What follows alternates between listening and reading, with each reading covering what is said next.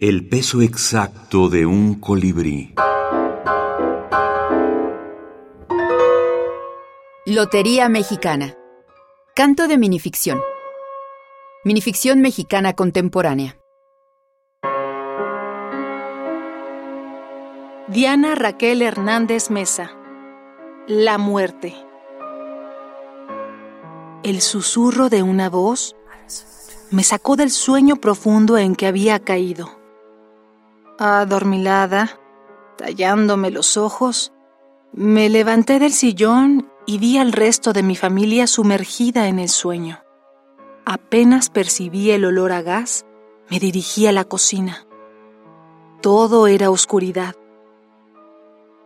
Mi abuelo decía que la muerte siempre está atenta a las distracciones de las personas, que camina entre ellas, las observa, se da su tiempo para acariciarlas, sabe bien cuándo es el momento perfecto.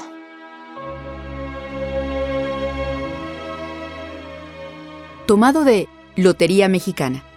Canto de minificción. Antologado por Paola Tena, José Manuel Ortiz Soto y Victoria García Yoli. México, 2020.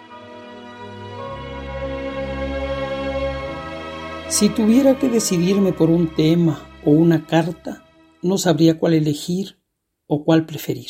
Sin embargo, lo que sí puedo asegurar es que Lotería Mexicana Canto de Minificción es un libro muy parejo, muy uniforme en la calidad de sus textos.